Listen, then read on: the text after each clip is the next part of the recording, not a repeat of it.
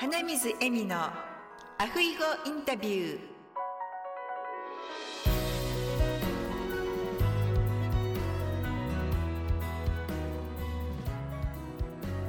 アロハアロハ就活エッセンス in ハワイ。本日は大阪在住の細見隆義さんをゲストにお迎えしております。細見さんこんにちは。どうもこんにちは本日はよろしくお願いいたします。よろしくお願いします。ではえまずですね細見さんの自己紹介をお願いいたします。はい。私は今大阪吹田市というところで SNS コンサルタント細見隆義こういう屋号でですね12年ほど前からですね SNS のコンサルタント事業をやっております起業してからはちょうど7年目になるんですけどもまずは SNS の活用法これをお教えする。それをですね事業としてやっております。本日よろしくお願いいたします。はいよろしくお願いいたします。では細見さんが今のその SNS コンサルタントになろうと思われたきっかけは何ですか？はい実はあの私あの22年前からとある美容メーカーでインターネットにまつわる事業を、まあ、関わるようになり全国の美容室とか理容室向けにですねインターネットの活用法をアドバイスをしていたわけなんです。実はあの全国35万件ほどあるわけなんですけどもいろんなタイプの美容室理容室を伺いますとですね共通して言えるのが結構インターネットのやり方は分かってもですね活用法というのがなかなか飲み込めていない方が多いのを感じたわけなんです。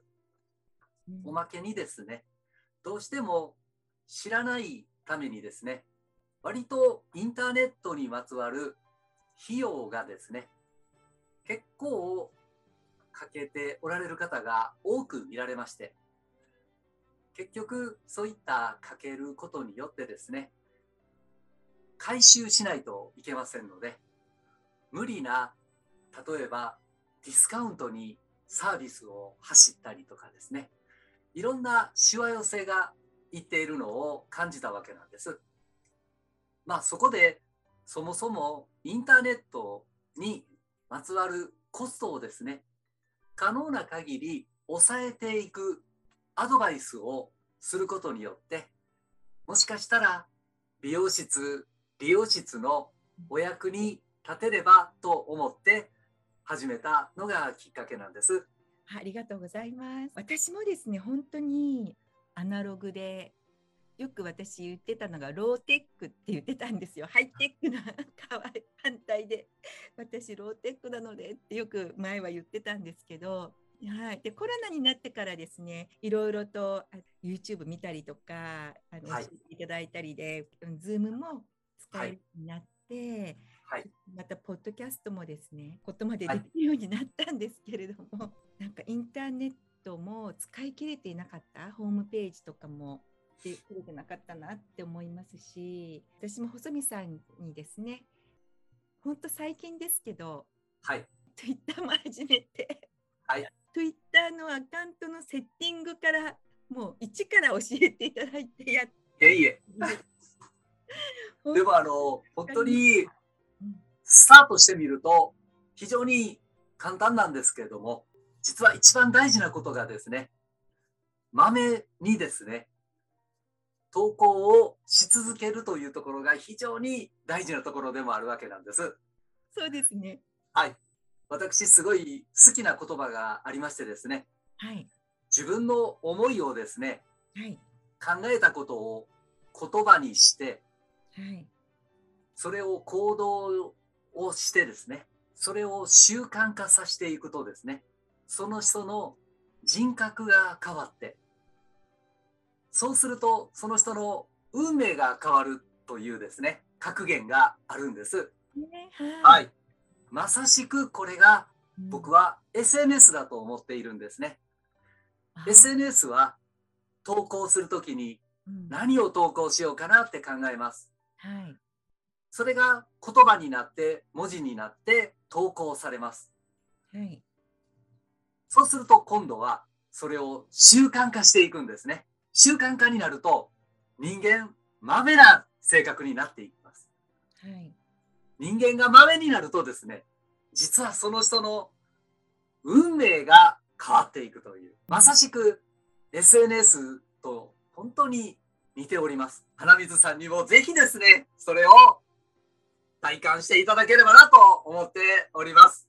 すみません。私本当にもう細見さんのたくさんいらっしゃるお客様の中でも 本当になんか習慣化をしていないっていう。ここがですね、うん私もこれはあの共通して言えますのがね、はい。あのいろんな実はお客様同じ傾向がありましてですね結構投稿しなくなってくるんですね だんだんはい。特にこのコロナの時代になりましてですねうん一つ発見した新たなことがありましてですね実はこれあの最近始めようと思ってスタートしたんですがやはりあの SNS だけだとこれはダメだなと思ったんですね。というのもですねやはり人間ってアナログに例えばこれがオンラインであったとしても face to face でですねはいやはり対面で会話をしながら、いわばコミュニティを作っていく。仲間づくりですね。というのが、どんなお商売でもですね、それぞれのお客様の周りにいる方々が全員新たなお客さんになっていただくとですね、本当にもう満杯状態になるわけなんですね。これはどんなお商売でも同じだと思うんです。ということは、コミュニティを作ることがもう一番大事だなと思っておるわけなんです。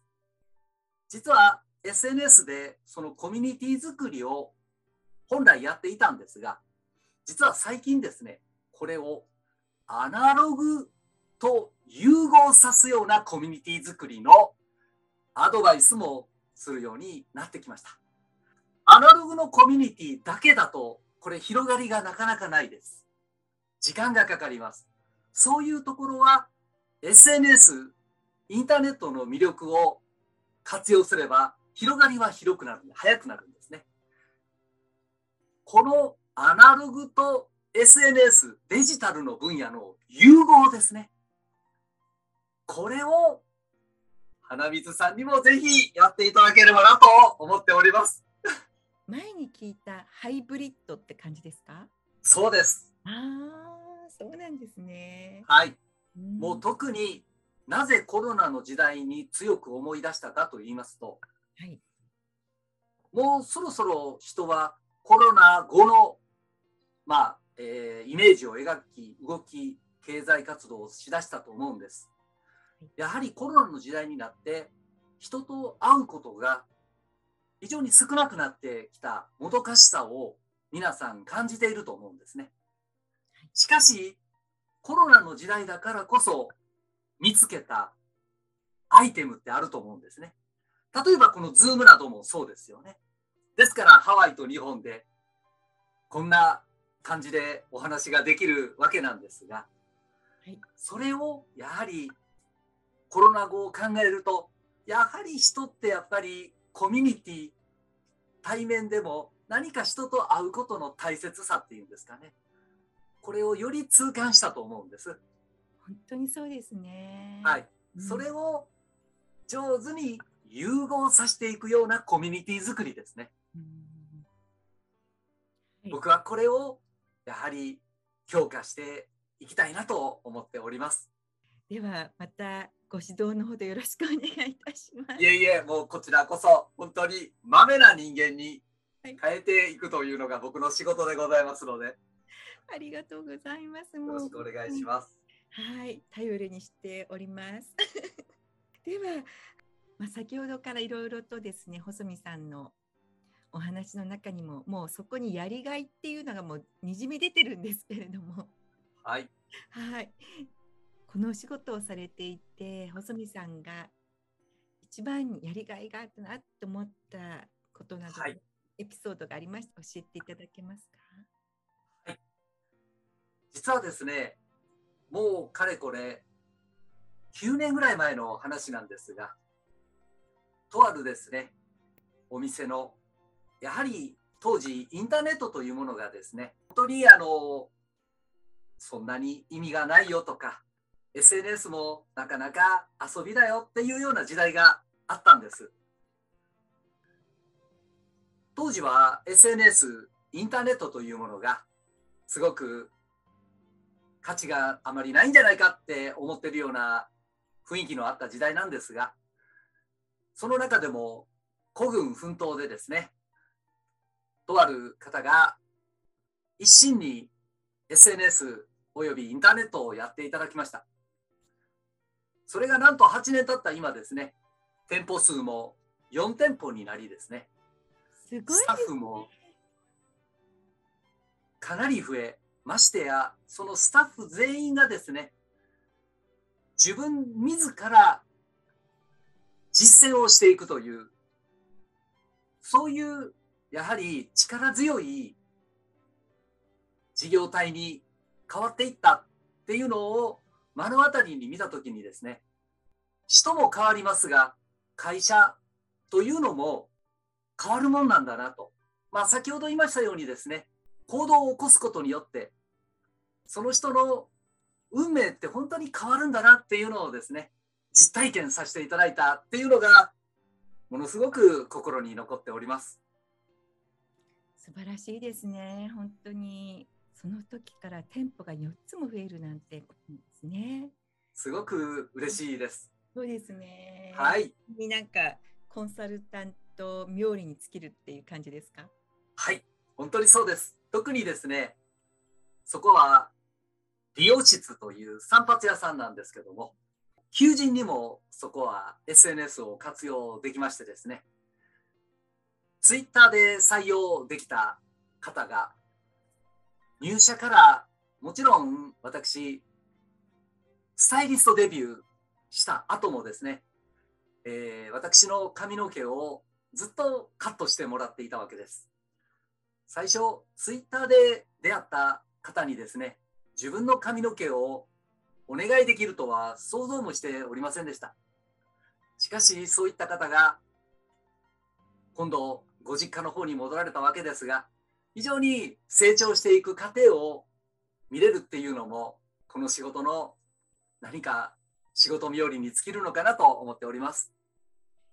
なんか今の話を聞いていて SNS っていうとこうなんかオンライン上だけっていうようなねイメージがありますけど、みさんの場合はこうでもねそういうふうにこう、はいリアルでもこう人間関係がやっていけて、まあでもそはいれはですね、多分細見さんのそのこう優しい笑顔と お人柄があるからだと思いますね。いや、あの、これは同じことが逆に言えましてですね、私、本当に、例えば花水さんもそうです。他の方もそうなんですが、相手さんがやはり怖い方だとですね、こちらも身構えるんですよね。そうですね。はい。相手さんがやっぱり気持ちいい方だから、こちらも気持ちよくなるので、きっと僕の周りにいる方っていうのは、本当そういう方がね、うん多いと思います。だからよりエネルギーをもらっているという、だから僕は花水さんからかなりいただいていると思います。ですか。ありがとうございます。私もいつもね、まあ、画面越しですけど、細見さんとお会いするたんびにたくさんいいエネルギーをいただいて、ありがとうございます。はい。それではそんな素敵な細見さんの座右の銘を教えていただけますか？違う団体さんのですね、格言がございましてですね、神聖万事という言葉があるんです。これはですね、信ずればなり、憂いれば崩れるというですね、格言なんです。こういう時代だからこそですね、不安になることってもう多々あるわけですね。しかしですね、もう信ずるしかないなと。もう絶対に事業は続くんだと。それを信じているからこそですね、成功につながっていくんだなと。心配することはもう本当に実は今喋りながらでも不安なことはいっぱいあります。しかし多分これは世の中今もうみんなだと思うんですね。だからこそですね、この神聖万事という言葉を思ってですね、まあ、日々頑張ってる次第です。初めて聞きました。神聖万事。はい。神聖は信じるになるですよね。はい。それから万万にことですね。なるほど。はい。今日も一つ新しいことを 学びました。ありがとうございます。まあ本当にあの素敵な言葉だなと思って、うん、まああの違う団体さんの格言なんですけども、はい、心の拠り所ですね。この言葉の文節の中にですね、大好きなところはですね、憂えるのは疑うからである。危ないから憂えるのではない。憂えるから失敗する。憂えるから危ない。病気は恐れ憂えるから長引く。重くなる。事業は憂えるから崩れる。農業のような自然力によった仕事でも憂えるから実りが悪くなる。憂えるの反対は喜ぶことである。希望に燃えること、信ずることである。喜びより発して真に変える。愛は真より発する光であり、熱である。人生は真によってなる。乱れは真の欠けたことから起こるっていう文章なんです。とってもですね、かなりコロナの時代になってからこれを日々読んでおります。あ本当私も先ほどの細木さんが読んでくださってた喜ぶことであるやはり喜ぶこととか感謝することによってはいそちらの方にこう導かれていくって感じですよね。そうなんです。もうそれと僕もう一つはこの文章の中にですね自信のないことは失敗する練習するということはその仕事なり競技なりに慣れて間違いのないようにするのがその形から見たところでその実は信念をつけるのである信念を練り固め練り上げるのであるきっとできるぞきっとやるぞと動かぬ信念がそのことを成就させるという文節があるんですね。そうなんですね。はい。では、細見さん、最後にの皆様にメッセージがございましたらお願いいたします。ありがとうございます。